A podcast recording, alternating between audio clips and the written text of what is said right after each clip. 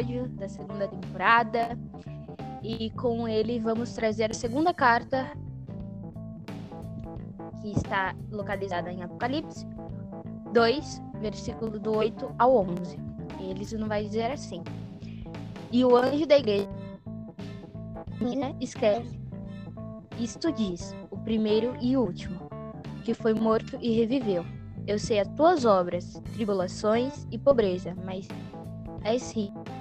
E a blasfemas do que dizem judeus e não o são, mas são sinagogas de Satanás. Nada temas das coisas que há de padecer. Eis que o diabo lançará alguns de vós na prisão para que sejais atentados. E tereis uma tribulação de dez dias. Ser fiel à morte, e dar-te-ei a coroa da vida. Quem tem ouvidos, ouça o que o Espírito diz. O, que vencer não receberá o dono da segunda morte. E você vai ver que no começo do versículo, né, que, Jesus, que Deus diz, mostra João para nós, e ele vem se identificar que ele é o primeiro e o último. A gente vai ver que é uma carta bem pequena, mas é uma carta muito né, não é uma é uma carta diferente da primeira que a gente já escutou, que foi de Éfeso, né? A Éfeso, a palavra em Éfeso é o amor. Porque a gente vai ver que Éfeso o, o que faltou em Éfeso foi o primeiro amor, né? E aqui não, aqui a palavra que eu definia a igreja de Esmina é fidelidade. E agora eu lanço para Nicole falar sobre.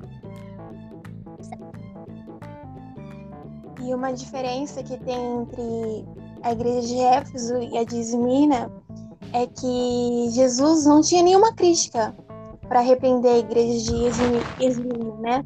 A carta, na verdade, foi escrita para encorajar a igreja. Imagina, eu, eu adoraria, né, na verdade, receber uma carta de encorajamento pelo próprio Jesus. E a carta foi para isso, porque no versículo 9, é, Jesus vai falar: Conheço as tuas aflições e a tua pobreza. O conhecer de Jesus é um pouco mais profundo. Ele fala: Olha, eu conheço porque eu já passei por isso. Eu, quando me fiz carne, eu passei por isso, eu passei por essa aflição. E a tua pobreza, ele ainda continua: Tu és rico.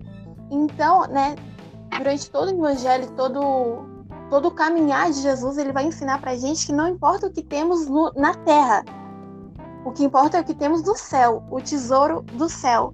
E a carta é uma carta muito forte, como a mim falou. É uma carta forte porque ela vai levar a gente a conhecer o extremo do evangelho, sofrer pelo nome de Cristo, né? É a perseguição declarada por Cristo lá em Mateus 24, 9. Deixa eu abrir aqui é, 24, 9, vai dizer assim: Então vos entregarão para serem afligidos e condenados à morte, e sereis odiados por todas as nações, assim como meus seguidores. Então, é uma coisa que Deus declarou e a igreja, né, em Esmirna está sofrendo isso que Jesus foi, que Jesus falou, que Jesus declarou. E um versículo que eu amo, que eu amo muito esse versículo, nossa, eu sempre tenho ele no meu coração, é um versículo que fica em Filipenses 1:29, que que vai falar assim: Porquanto por amor de Cristo foi concedida a graça de não somente crer em Cristo, mas também de sofrer por ele. Em outras versões vai falar que é um privilégio, a graça é um privilégio de não somente a gente poder crer em Cristo, mas de também sofrer pelo nome de Deus, de nós sofremos por Cristo. E, e voltando ao primeiro versículo, que foi o, o versículo que a Vi é, se aprofunda mais um pouco, é, Jesus diz, né, ele diz isso como, como uma forma de falar, ainda tem esperança, porque eu eu morri, mas eu ressuscitei. Então vocês estão sendo perseguidos, vocês vão ser presos, mas eu ressuscitei. Então não, não se preocupem, sejam fiéis até a morte, porque vocês terão uma recompensa, a coroa da vida eterna, é, a coroa da vida eterna. E, a coroa da vida é falada em Tiago 1,12, né, como um símbolo de vitória. E também, né, a gente vai ver que vitória do que a gente vai continuar vendo. É no último versículo da carta que Jesus vai falar: o vencedor de maneira alguma sofrerá a punição da segunda morte. A primeira morte, o pecado de Adão, que é a morte que até hoje é, muitos nós sofremos, né? E a segunda morte é a de Apocalipse, é, capítulo 20, versículo 14, que fala sobre o lago de fogo que muitos é, sofrerão. Então, o que a carta de Esmina vai nos ensinar, a igreja de Esmina vai ensinar, é que a importância né, da fidelidade do crente ser fiel, mesmo no meio do sofrimento, mesmo no meio da perseguição, no meio da tribulação, é importante ser fiel, porque Jesus nos prometeu muita, muitas mais coisas além disso. Ele nos prometeu a coroa da vida, ele nos prometeu é, a vida eterna. Matheus, bota com você, irmão. Fala comigo, galera. É seguinte. Hoje o pai não tá on nem tá off. Hoje eu tô do modo Léo. Ousadia e alegria. Esquece. Ah, jamais. A Paze, seguinte. Vamos comigo aqui. Provavelmente todo mundo aqui, Nicole, a Vi, o Léo, ou já terminaram ou estão terminando o colégio. Ensino médiozão, maravilhoso. Quem tá ouvindo, provavelmente, ou está fazendo ensino médio, ou já teve o prazer de encerrá-lo e vencer. E quando você tá no primeiro ano, qual que é o sentimento? Eu lembro quando eu cheguei no primeiro ano, você vem, né, pô, vem o pré, aí vem na minha época ainda era série, né? Primeira série, segunda série, terceira série, quarta série. Pá. Fundamental 1 acaba, aí Fundamental 2, aí quinta série tu vai evoluindo, pô, igual Pokémon, vai ficando mais velho, vai achando que é mais pá. Quinta série, sexta série, sétima série, oitava série. Aí beleza. Aí primeiro ano do ensino médio, vai do ensino médio, primeiro, segundo, cara, quando você chega assim, férias do primeiro pro segundo ano, aí tu volta. Parece que a sua vida nunca vai sair daquele loop do colégio. Parece uma coisa infinita, não sei se vocês já, já tiveram esse sentimento parece infinito, mano. Porra, nunca acaba, porque tua vida toda tu ficou no colégio. Só que aí, de repente, chega o terceirão, pô. Terceirão, pô, tu é rei de tudo, soberano do colégio, pá. Pra mim, terceirão foi mais da hora do, do colégio. E aí, só que aí, de repente, você se forma, pô. Aí tem aquela festa, formatura e tudo mais. E aí o ano vira, e você chega no outro ano, e de repente não tem mais o colégio para você ir. A não ser que tu emenda também a faculdade. Se tu emendar a faculdade, tu vai emendar aí uns 4, 5, 6 anos na mesma batida, mas faculdade ainda é diferente. Mas o normal, se você separar, talvez até para estudar no vestibular ou começar a trabalhar, você tem esse baque, caramba, acabou.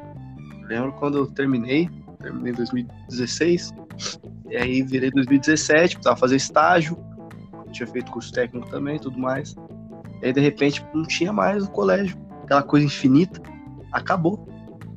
Eu voltava do meu colégio, eu fiz estágio no meu colégio lá no campo, e, e não, não, tinha mais a mesma graça, às vezes ia tomar um café, e aí tava no intervalo com o pessoal, e não tinha mais aqueles meus colegas da minha turma, gente tinha se formado. Não era mais a mesma coisa, e de repente aquilo acabou. Parecia infinito. Acabou. Nós já estamos em julho de 2021. Eu lembro até hoje, final de 2020, todo mundo comemorando. Pô, acabou, terminou a fase de Jumanji. Beleza, o vídeo vai acabar. Tamo aí, ainda não acabou. Mas já temos as vacinas, né, e tá todo mundo tomando, e a perspectiva é muito positiva nesse momento, graças a Deus, de melhora, e provavelmente, em, realmente em 22, aí vai ter acabado e tudo nosso, nada deles.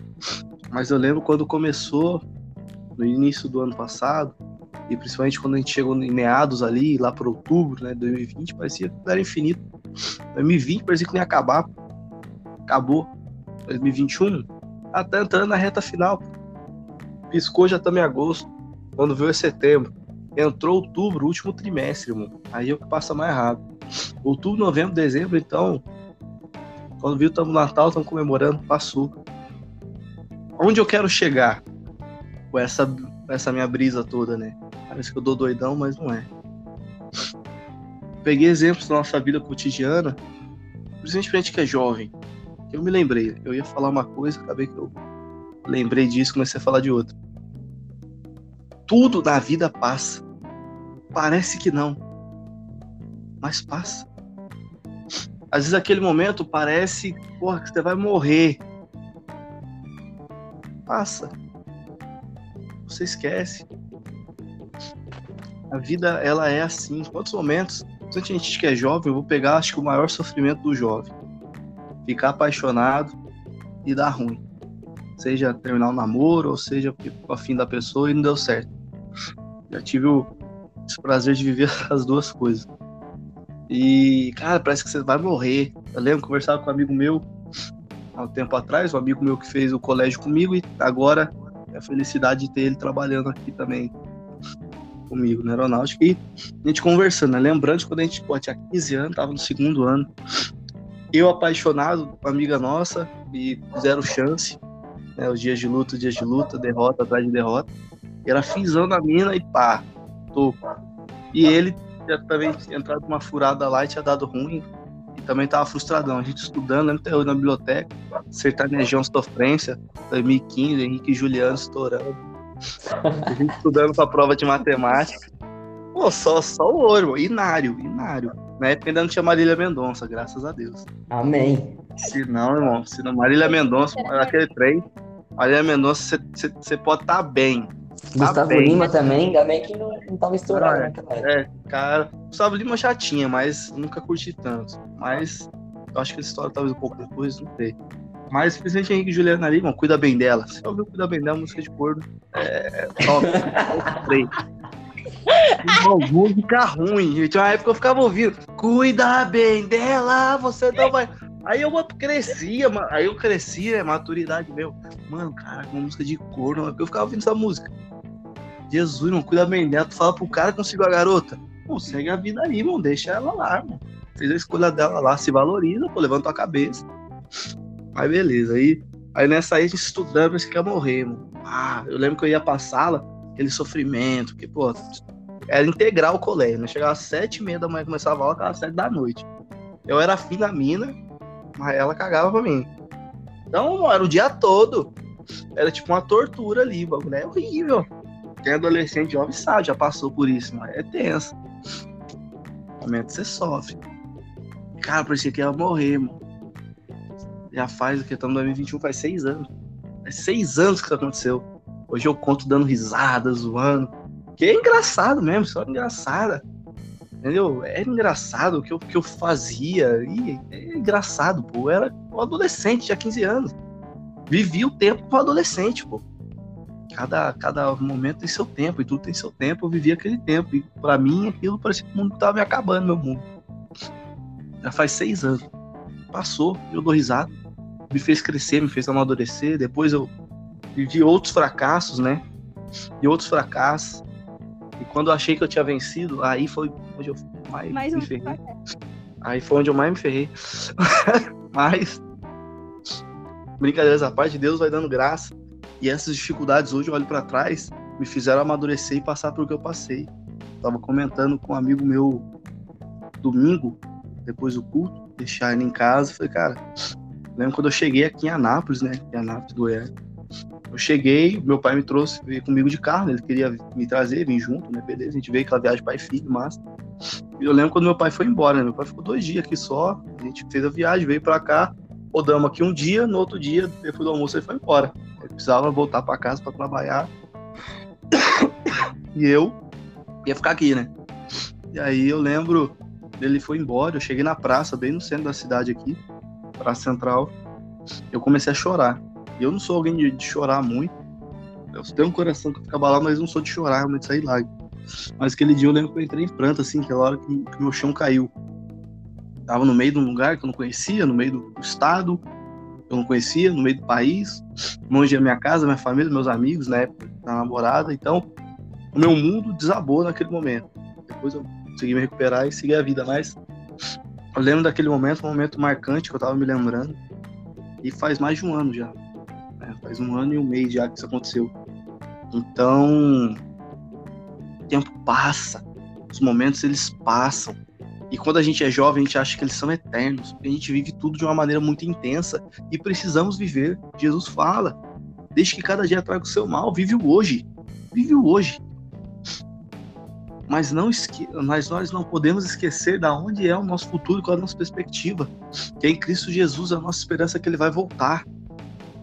O hoje não é tudo. O hoje é só um momento. Esse sofrimento ele vai passar, essa angústia vai passar. Essa situação de Esmirna, Jesus fala para eles sustentarem, porque vai passar. Ele dá um prazo aqui de 10 dias que eles teriam uma grande aflição e alguns viriam à morte. Mas o que era importante é que mesmo que eles estariam morrendo fisicamente nessa primeira morte, eles teriam vida eterna ao lado de Cristo Jesus. E a segunda morte, que é a verdadeira morte, a morte eterna, não alcançaria a vida deles, porque eles permaneceram fiéis a Cristo a nossa vida ela é um pequeno, é uma passagem, como o Tiago fala, é como um sopro que sobe, é um vapor. Ela é passageira. Eu dei vários exemplos da minha vida, tudo mais. Mas para contextualizar, para talvez a gente lembrar do que a gente já passou.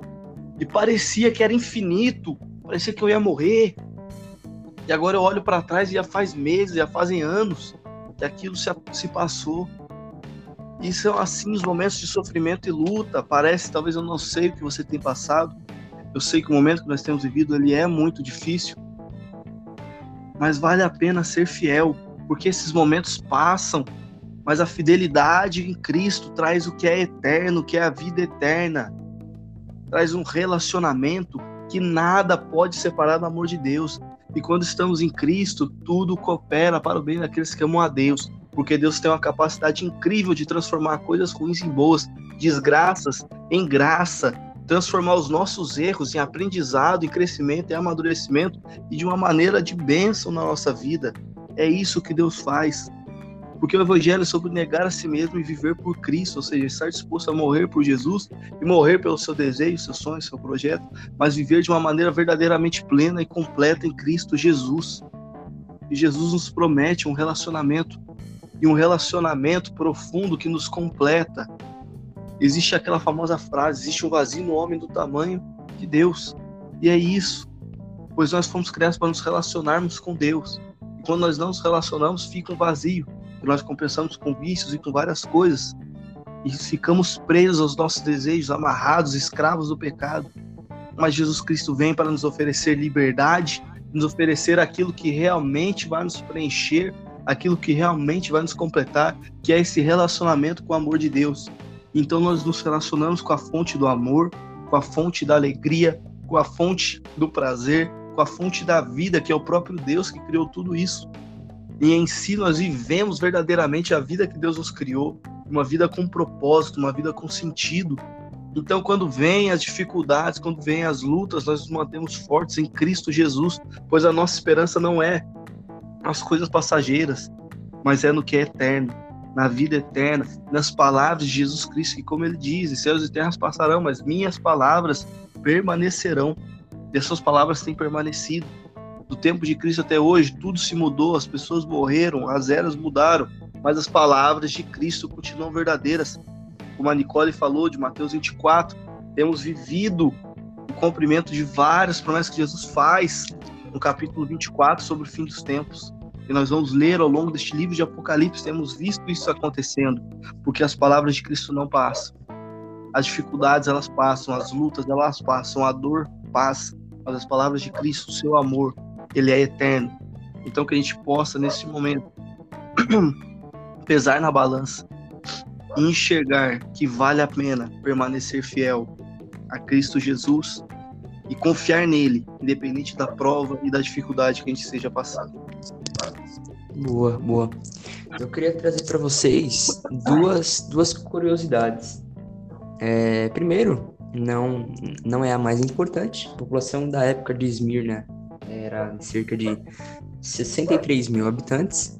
E a segunda, que é mais importante, que é a mais importante no caso, é que a igreja de Esmirna recebe vários elogios de Deus. Né? E Esmirna vem de um vocábulo abreviativo chamado mirra, que é associado a uma planta, que quanto mais aperta, mais, mais, mais, mais machuca, essa planta mais exala o bom aroma. E é por isso que Deus fala: quanto mais a igreja é perseguida, mais ele sabe quem ela é, né? Porque a tribulação fazem exalar o bom perfume do cristão, né? Na, na vida, na vida com Deus, na nossa vida no cotidiano. Depois disso, eu queria citar para vocês, queria trazer um, uma história para vocês, real, tá? É, chama, é, de um homem chamado Policarpo. E ele era um líder da igreja em Esmirna, né? Era um ancião, já era bem velhinho, e ele foi executado, né? Em, mil e, é, 1050, não, perdão, em 159 depois de Cristo. Na cidade de Esmirna tinha um teatro, né? E ele foi colocado lá, no meio do teatro, amarrado, e foi colocado um fogo em volta dele, por conta do evangelho. Mas esse fogo não o consumia, né? E, e antes de, de, de acender a fogueira, disseram para ele, para Policarpo, nega a Cristo e adora o imperador da época. E o Policarpo respondeu: Nunca, mano, jamais, você é louco. Aí os historiadores é, é, diziam, né, que, que, todos, que ele tinha todos os motivos para murmurar, para ficar é, atribulado, para para ficar no meio do caminho e para desistir, né, para se entregar ao, ao, imperador e negar Jesus. Mas a tribulação não, não venceu ele, né? A, a tribulação, a dor não venceu ele. Enquanto ele estava nessa situação, no meio dessa tribulação, ele cantava salmos ao Senhor. Enquanto ele estava lá, no meio do, de um vexame, né? É, ele ele estava cantando, ele estava cantando salmos ao Senhor. Então nós temos que entender que Jesus tem visto as nossas obras, né? No oculto ele vê, ele vê todas as nossas obras, mesmo sejam seja boas ou seja ruim, ele está vendo. Ele tá vendo, ele, ele reconhece tudo isso, né? Aos olhos humanos, a, a igreja de Esmina era uma igreja pobre, uma igreja humilde, né? Porém, os olhos, aos olhos do Cordeiro, era uma igreja muito rica. Diferente de Laodiceia, que nós vamos estudar na última carta, é, era uma igreja que era pobre, mas era rica. Ao contrário de Laodiceia, que era rica, que na verdade era pobre, mas achava que era rica, né?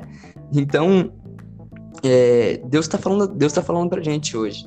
É, não esteja preocupado com o conceito externo, mas o meu conceito, o conceito que Deus quer ver é um conceito interno. Se ele quer, ele quer saber se você é rico de palavra, de unção, ele quer saber isso, ele não quer saber se, se o seu, se, se o seu, se a sua casa é a melhor, é a mais bonita, é a mais moderna. Não, ele não quer isso, ele quer saber do seu coração. Né? No versículo 10, ele diz para a igreja não temer o que aconteceria, porque ele já sabia o que ia acontecer. Né? Ele está dizendo, antes de você chegar no seu futuro, eu já estou te esperando lá. Né? Então, nós, às vezes, nós, nós, nós nos preocupamos com o nosso futuro, né? E a gente diz, ah, como será o meu namoro? Como será o meu emprego, mano? eu tô parado, saí da escola, nem comecei a trabalhar ainda. Como que será minha faculdade? Como que será meu casamento? Mas eu tô dizendo para você hoje, receba isso como um ato profético. Ele tá dizendo para você, calma, ele já tá no seu futuro, ele já sabe o que vai acontecer. Ele já está cuidando. Ele é o controle de tudo. Descansa, ele tá falando para você, não tema. Quando diz, quando Deus diz lá em, em Gênesis, assim, Abraão sai da tua tenda, ele tá dizendo, sai da tua tenda porque eu já não estou na tenda. Eu estou aqui fora te esperando, então vem. Não tenha medo, vem. Ele, ele não disse, é, Abraão, vamos juntos, vamos sair junto da tenda. Não. Ele falou, sai, Abraão, porque eu já estou fora, eu estou te esperando. Mas você tem que dar o primeiro passo, você tem que vir até mim. Né? Então, assim, a gente tem que jogar toda a ansiedade nele, porque ele tem cuidado de nós. Ele não vai cuidar, ele não cuidou, ele tem cuidado de nós. Aquieta sua alma, aquietai-vos e saber que Ele é Deus, né? Então, é, você... A gente nem chegou na tribulação, Ismena nem tinha chegado na tribulação ainda, e Deus já tinha falado para ela, ó, calma, não temas, tá? Eu sei das suas obras, vai, vai chegar uma tribulação de 10 dias, só que eu tô te prometendo a coroa da vida. E sobre a, a, os 10 dias, tem um cunho muito profético e histórico nessa. Por quê? Os 10 dias significava 10 tipos de perseguições, 10 tipos de imperadores que iriam castigar o povo e iriam perseguir o povo, né? Deus estava dizendo, a partir de agora em diante, a igreja viverá 10 perseguições, mas em todas eu estarei no controle delas. E essas 10 perseguições vinham de 10 imperadores, tá? Eu vou citar aqui para vocês, só para vocês saberem mesmo, mas não tem um, um muito importante. Nero, Domiciliano, Trajano, Aurélio, Severo, Mâncius, Cécius, Valeriano, Aureliano e sobre Diocliano. Eram dez imperadores, eram dez momentos, eram dez situações, dez tribulações que a igreja de Esmirna iria sofrer. Mas eram tribulações passageiras, eram lutas passageiras, assim, assim como o, o Mateus falou, vai passar, passou, né? Vai ficar tudo bem. Deus tem uma coroa para você lá no final. Ele já tá te prometendo isso, mas ele quer que você seja fiel. Deus não trabalha na infidelidade. Então, seja fiel com seu amigo, seja fiel com seu próximo, seja fiel em todas as situações da sua vida. É, e, e, e, é isso que eu, que eu tinha para passar para vocês. E, e, no final eu queria contar uma, uma parábola para vocês, mas eu vou, vou deixar para o final. Sabe o engraçado de tudo isso? É, eu estava estudando sobre a carta, né? E, um dos pontos que eu também peguei para observar é que quando o Espírito começa a dizer a igreja de Esmina, ele fala como ele falava com o profeta do Velho Testamento, como ele falou com Isaías. E para deixar bem claro, em Isaías 40, 44, versículo 6, ele vai dizer assim: Assim diz o Senhor, Rei de Israel, e seu redentor, o Senhor dos exércitos, dos exércitos. Eu sou o primeiro e eu sou o último e fora de mim não há outro Deus.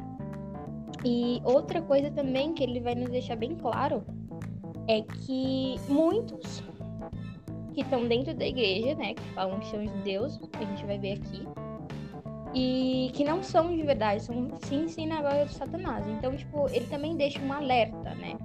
Porque junto com você é uma coisa e fora e sem você é outra. Então ele deixa um alerta bem grande também à igreja né?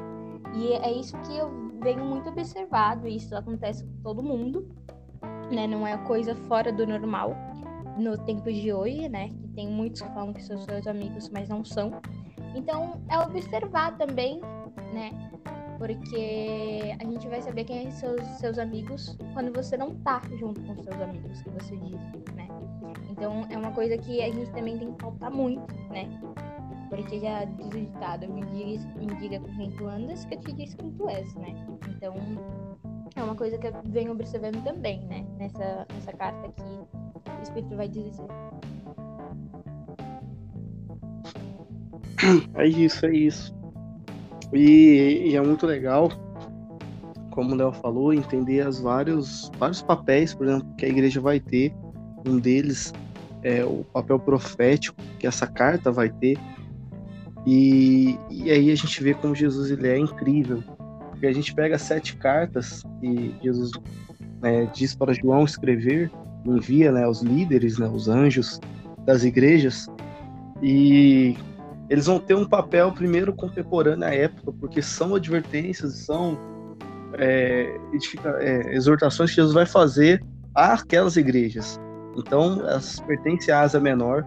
Você tem a igreja de Éfeso, tem a igreja de Esmirna, tem Pérgamo, tem Tiatira, tem Sardes, tem Filadélfia e tem Laodiceia. As sete igrejas eram sete cidades. Existiam igrejas nessas cidades que né, levavam o nome dessas cidades. E elas vão ter essas características e vão precisar mudar isso em sua conduta.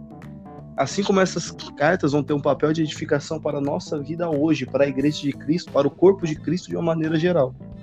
Então, como nós lemos e como nós estamos tratando de Esmirna, essa maneira de algo para nós hoje, como nós fizemos com Éfeso e como vamos fazer com todas as cartas, essa edificação que traz para as nossas vidas hoje. E o terceiro papel, como ela falou, esse papel profético, de que elas vão representar sete períodos da igreja. E eu acho isso muito interessante, principalmente quando a gente chegar né, no, no último episódio da temporada, vai ter um peso maior, tirando a Odisseia. Mas cada uma representa o período. Éfeso vai representar a igreja primitiva, a igreja dos apóstolos, que vai até o ano 100 aproximadamente depois de Cristo. Desde Pentecoste ao ano 100. E Esmirna vai ser a representante do grande período de perseguição da igreja, numa visão geral. Então, Esmirna vai representar esse período de perseguição que vai do ano 100 até o ano 300 e pouco, né, descendo esse período desses 10 imperadores, como Léo muito bem citou. Né, esses 10 imperadores vão perseguir duramente a igreja, até que a gente tem né, o famoso imperador Constantino e toda aquela história, e aí a, a perseguição acaba. Então, é interessante a gente pensar que essa igreja de Esmirna sofre perseguição no seu tempo, lá na era apostólica, na era de João, mas ela vai representar uma igreja que vai ser perseguida por 200 anos, durante 10 momentos, ao ponto de várias pessoas morrerem, ou seja, para você se manter fiel, você precisava morrer. Morrer literalmente, chegar ao ponto da morte. Né? E a gente vai ter, é, segundo estatísticas de historiadores, que aproximadamente nesse período, 5 milhões de cristãos são mortos. 5 bilhões. 5 milhões de pessoas mortas. Porque permaneceram fiéis a Cristo. Se a gente fosse trazer proporcionalmente a população da época, a nossa população hoje do mundo atual, estaríamos falando algo em torno de 100 milhões de pessoas mortas, 100 milhões de cristãos mortos no mundo de hoje, proporcionalmente. É, mantendo a proporção no mundo de hoje, seriam 100 milhões de mortes por acreditar no Evangelho. E a realidade é que, graças a Deus, no Brasil hoje nós não vivemos isso, mas no mundo temos vários cantos de pessoas que morrem pelo Evangelho. Literalmente precisam sacrificar suas vidas por se manterem fiéis a Jesus Cristo. E na nossa caminhada cristã, a gente muitas das vezes desiste por muito menos. Muitas das vezes porque Deus não me deu alguma coisa que eu queria, porque Deus não fez o que eu queria, porque eu tive alguma dificuldade, alguma aflição, eu desisto da minha fé, eu desisto de Deus. E esse exemplo desse período histórico traz de pessoas que morreram, de uma igreja que lidava com a morte, a igreja que pregava, precisava pregar em catacumbas, embaixo do solo, se fosse para o tempo de hoje seriam quase em esgotos, para poder pregar o evangelho, para poder estarem juntos adorando e a gente com toda a liberdade, todos os acessos que temos, muitas das vezes por dificuldades pequenas nós desistimos da nossa fé. É claro que cada um tem sua história, tem sua dificuldade, cada um sabe o tamanho do que viveu, mas nós precisamos ter a maturidade e a força de entender que temos dificuldades e lutas, mas nada pode nos afastar do amor de Deus e nada pode tirar Jesus Cristo do centro da nossa vida. Esses homens e mulheres vieram a morrer na igreja de Esmirna durante esses dez dias, assim como homens e mulheres morreram 200, durante 200 anos, e homens e mulheres morrem ainda hoje, ao longo de todo o mundo, pregando o evangelho. Que nós possamos nos manter firmes, para que se um dia nós venhamos a passar por isso, nós possamos manter firmes em Jesus Cristo. Que não seja qualquer vendaval, qualquer chuvinha que me afaste do amor de Jesus, mas que eu tenha meus alicerces alicerçados na rocha, para que venha chuva, venha tempestade, e eu continue firme e alicerçado em Jesus Cristo. Jesus Cristo seja a nossa esperança e o nosso centro de vida, pois sem Ele não tem razão para viver, não há motivo. Pois a verdade é que quando nós morremos, como Jesus mesmo vai dizer, quando nós perdemos a vida que nós achamos, que nós encontramos, pois só a vida verdadeira em Jesus Cristo. Ele é a vida, ele é o sentido da vida, então só existe vida nele. E a verdade é que antes dele nós vivemos como mortos. É como Paulo vai dizer em Efésios 2, que Jesus Cristo nos vivifica. Nós fomos ressurretos junto com Cristo Jesus, para aqueles que creem, terem vida, pois nós estávamos mortos em nossos pecados e iniquidades. E Jesus Cristo nos traz de volta a vida por meio do seu sacrifício na cruz e que nós possamos viver essa vida quebrantada em Jesus, centralizada em Jesus, em que não importa o sacrifício que eu pague na minha vida pessoal, Jesus Cristo é a minha esperança. Jesus Cristo é minha rocha, Jesus Cristo é meu centro. E eu vou até o fim, eu permaneço fiel. Naquele dia, eu estarei com ele e reinarei com ele nos novos céus, no novo céu e na nova terra, para a honra e para a glória de Deus. Tapete vermelho é todo seu, Cole. É... Última coisa que eu tenho para falar. Enquanto o Matheus estava falando né, sobre tudo passar, eu lembrei de um exemplo que eu ouvi uma vez. É, e eu queria né, perguntar para vocês. Eu tô com uma caneta aqui na minha mão. Concreto, só para vocês entenderem, concreto é algo que tem uma existência própria. Ele, ele, coisas concretas, eles possuem uma existência própria. E abstrato possui, é, são coisas que dependem de outros seres para existir. Eu tô com uma caneta aqui na minha mão. É, essa caneta é concreta ou abstrata? Abstrato. Abstrato. Não, concreta. Que ela existe, ela possui uma existência própria. E o Espírito Santo, ele é concreto ou ab abstrato? Concreto. Concreto. Concreto. Concreto. Muitas vezes a gente acha é, que, que, não, que ele não é. Né? Às vezes a gente vê o Espírito Santo como algo que depende para existir. Mas eu lembrei do versículo que fica em 2 Coríntios 4,18, que vai falar: Sendo assim, fixamos nossos olhos não naquilo que se pode enxergar, mas nos elementos que não são vistos, pois os visíveis são temporários, ao passo que os que não se veem são eternos. Essa caneta aqui, pela ciência, ela é de plástico. Pela ciência, ela pode durar 500 anos, mais ou menos. Mas o que a gente não vê, o Espírito Santo, a gente não vê. Mas ele é eterno.